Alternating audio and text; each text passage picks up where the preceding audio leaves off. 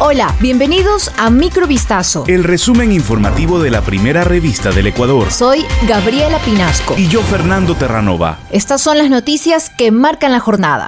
María Belén Bernal fue víctima de femicidio. El presidente de la República, Guillermo Lazo, confirmó la lamentable noticia a las 2 y 53 de la tarde de este miércoles a través de su cuenta Twitter y dijo, con profundo dolor e indignación lamento informar que María Belén fue encontrada. La confirmación se da luego de que se hallaron restos óseos en el cerro Casitagua, en Quito, durante la búsqueda de la abogada, desaparecida desde el pasado domingo 11 de septiembre. Al respecto, la Fiscalía General había indicado que debían realizar las pericias respectivas que determinarían la identidad del cuerpo que estaba envuelto en una cobija.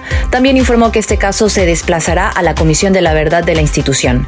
El ministro del Interior también se pronunció sobre el hallazgo y dijo textualmente, lamento profundamente su muerte, un femicidio que no quedará en impunidad, encontraremos a Cáceres donde esté y lo entregaremos a la justicia. Pido perdón y ofrezco una disculpa a Elizabeth Otavalo y a su nieto.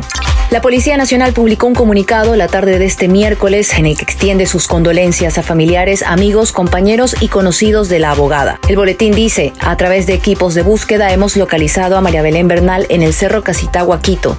Este es un crimen atroz que nos duele y nos avergüenza a todos. Es inaceptable que un policía haya privado de la vida a otra persona cuando el deber de todo policía es servir y proteger a la ciudadanía. Agrega que no descansará hasta poner a su asesino ante la justicia. Ahora se ejecuta los procesos disciplinarios contra quienes, por acción u omisión, incumplieron con sus deberes y permitieron el femicidio.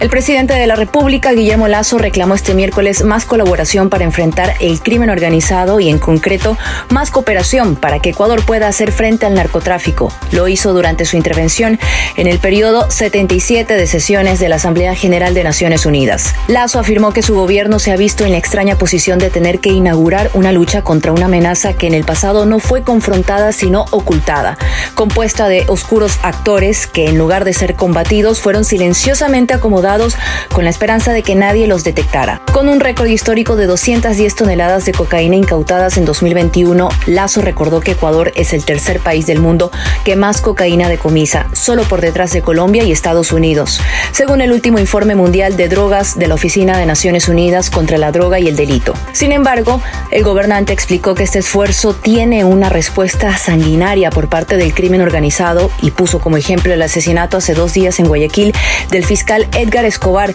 que investigaba casos vinculados a mafias transnacionales y que fue cobardemente acribillado por sicarios. Una fiesta con juegos pirotécnicos dentro de la cárcel regional en Guayaquil se reportó la noche de este martes 20 de septiembre. El evento ocasionó la destitución de tres funcionarios. En redes sociales se difundieron los videos en los que se escucha una celebración con música a todo volumen y que habría sido organizada por las personas privadas de la libertad de ese recinto carcelario. El Servicio Nacional de Atención Integral de Personas Adultas Privadas de la Libertad y Adolescentes Infractores SNAI confirmó este miércoles los reprochables episodios registrados en el Centro de Rehabilitación Social Masculino Guayas número 4. La institución también ha especificado que la fiesta se realizó en el pabellón de máxima seguridad, donde se conoce que cumplen su condena los cabecillas de la banda delincuencial Los Choneros, Adolfo Macías alias Fito, Junior Roldán alias Junior, quien además es líder de las Águilas. La fiscal general del estado de Nueva York anunció este miércoles demandas civiles contra el expresidente estadounidense Donald Trump y tres de sus hijos tras investigar las prácticas fiscales de su grupo empresarial, la Trump Organization. La fiscal dijo, estamos tomando acciones legales contra Trump por infringir la ley con el fin de generar ganancias para él, su familia y su negocio. La fiscal precisó que busca 250 millones de dólares en reparaciones en nombre del estado de Nueva York, así como prohibiciones corporativas para Donald Trump y sus hijos Donald Trump Jr., Ivanka Trump y Eric Trump. La fiscal dijo que Trump cometió fraude fiscal durante años y que el Estado busca una compensación de 250 millones de dólares, un veto a los negocios de los Trump y una restricción a su compra de inmuebles comerciales en el próximo lustro, según se indicó en Twitter. Esto fue Microvistazo. El resumen informativo de la primera revista del Ecuador. Volvemos mañana con más. Sigan pendientes a vistazo.com y a nuestras redes sociales.